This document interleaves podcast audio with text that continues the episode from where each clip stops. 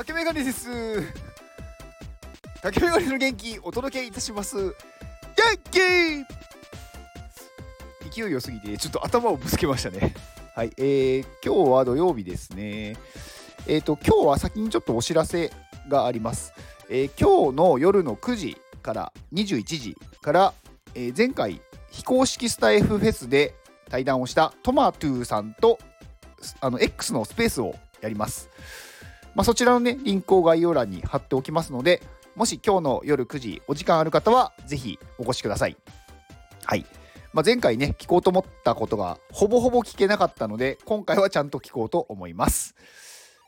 えー、今日は、まあ、いつも話さないで話をしようかなと思ってて、あのー、人間って聞きたいこと 何言ってんだろう人間が興味があることってやっぱり多くはねお金のこともしくはあとはなんかねこうエロいことな気がするんですよ。やっぱそこに対してすごく人は関心を寄せる傾向にあるなと思ってて。うん、でまあ今回はねちょっとお金の部分を話そうかなと思ってます。まあ私がね別になんかすごいお金持ちでもないですしお金の専門家ではないのであのーすごく一般的にはまあ知ってる人は知っている。でも知らない人は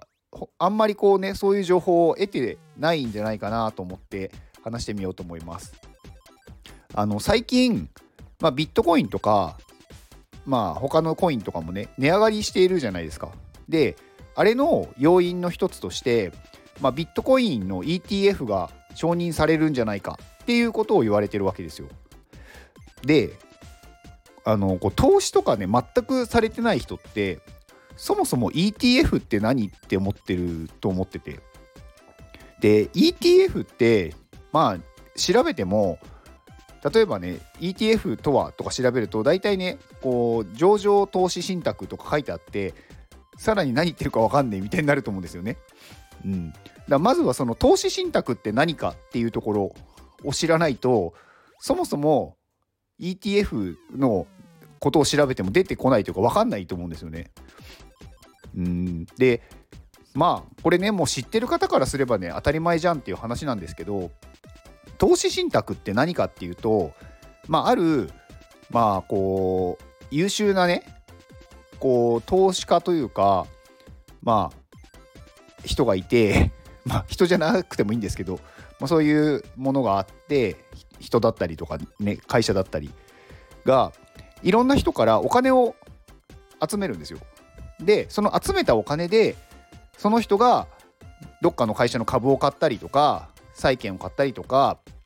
なんかそういうものに投資をしてそこで利益が出たらそれを投資してくださった人たちに返していきますよっていう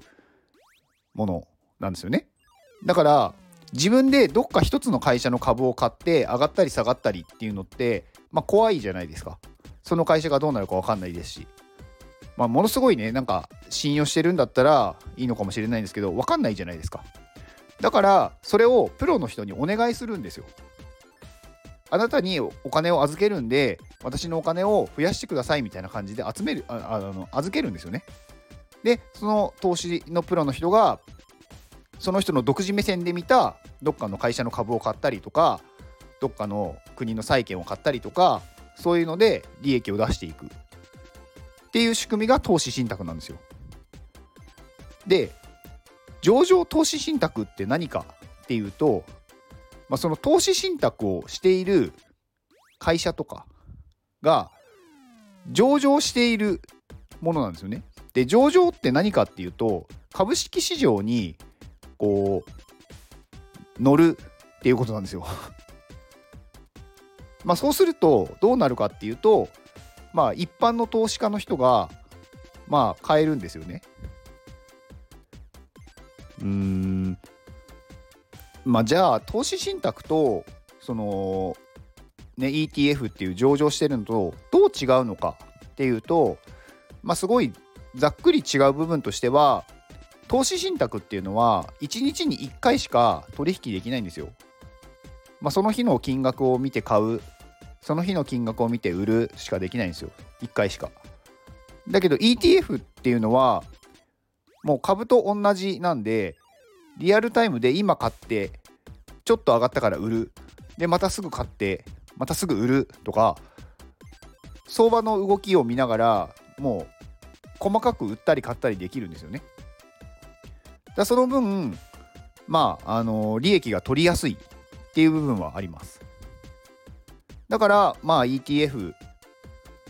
がまあなんだろう ETF に例えば今回ねそのビットコインが承認されるとまあ株式って、まあ、税金が安かったりとかあのー、まあ、その証券会社を通してやるんでまあリスクが少ないじゃないですか通に仮想通貨の取引所でビットコインを買ってそれをね売ったり買ったりすると一つの問題は税金が高いっていうところともう一つはあのハッキングに合うっていうことだったりとか、まあ、あとは1回そのビットコインを買って間違えて違うところに送付してしまってなくなってしまうっていうリスクとかいろんな部分でねこうまだ保護されてない部分が多いんですよね。でもそれが ETF として承認されると株と同じ扱いになるんで株の税金なので最大でまあ最大でっていうか通常20%まあ正確にはもうちょっと20点いくつなんですけど、ま、20%の税金しか取られないと。でかつあのビットコインの動きに連動してちゃんとこうね同じように増えていったり減ったりするんでなので普通にビットコインを買うよりもリスクが少なくて同じ利益が得られるんでなので承認されるとそれを購入する人が増えるのは当然だと思うんですよ。だから株式まあそのねこのビットコインとかねこう Web3 とかブロックチェーンのそのコインのところにいろんなお金が集まってくるからみんな買い出して値上がりするじゃないか。ということで今価格が上がっていってると。でこれまだ承認されてないんですけどまあ早ければねもう年内に承認されるっていう見込みが立ってるということで先行して買ってる人がいるっていう感じですね。だからこれいきなりまあ ETF 承認されませんでしたって言ったらまたみんな売るんでまあ暴落すると思うんですよね。まあそれはね分かんないんですよ。うん、だからまあ ETF 承認されるだろうって思う人は今のうちに買っといて承認されましたって言ったらそこで一気にグッて上がると思うんで、まあ、そこはね信用するかどうかは、まあ、自分であの判断してください。はい。まあ今日はねそんな ETF って何っていうあのねあんまり聞いてないねこの土曜日にちょっと話してみました。まあ私の放送はねそんなになんかお金の話しないんでね。うん。まあでもたまにはこういうお話もしてみようかなと思いました。うん。まあ、需要がなければやめます はい。以上ですこの放送は、富士山の元気でお届けしております。富士山元気富士山ありがとうございます。えー、富士山はね、iPadMate の、まあ、今のね、モデレーターでもあるんですよね。うん。で、いつもね、あのー、ミーティングやった後に、まあ、議事録を残してくれるんですけどそれをね全部ね富士山がやってくれてるんですよね。ですごくね分かりやすくまとめてくれるので後で見返した時にああそうだそうだっていうのがすぐ分かるからすごく助かってます。本当にいつもありがとうございます。まあね富士山なんかいろんなことに対してすごいなんだろう能力高いですよね。まあまずそのねあの本業というかまあ一番ねもうプロなのはやっぱり動画クリエイターなので動画制作に関してはもう iPadMate ではもうねやっぱりもうトップですよ本当に。うん。いろんなねあのー、なんだろうイベントというかなんかコンペに出してもいつも富士山がねやっぱりそれを取ってしまうっていう。うん。まあそういう富士山のねあのすごい動画の能力もありながらまあそれ以外もねやっぱりお話もね上手ですしあとそういう議事録をね残す能力とかいろんな能力高いなって思ってて。でねあのー、今はね新しい藤姉っていうキャラが作っ作ってとかで出てきてなんかそういうキャラも立ってきてなんかねいいところしかない。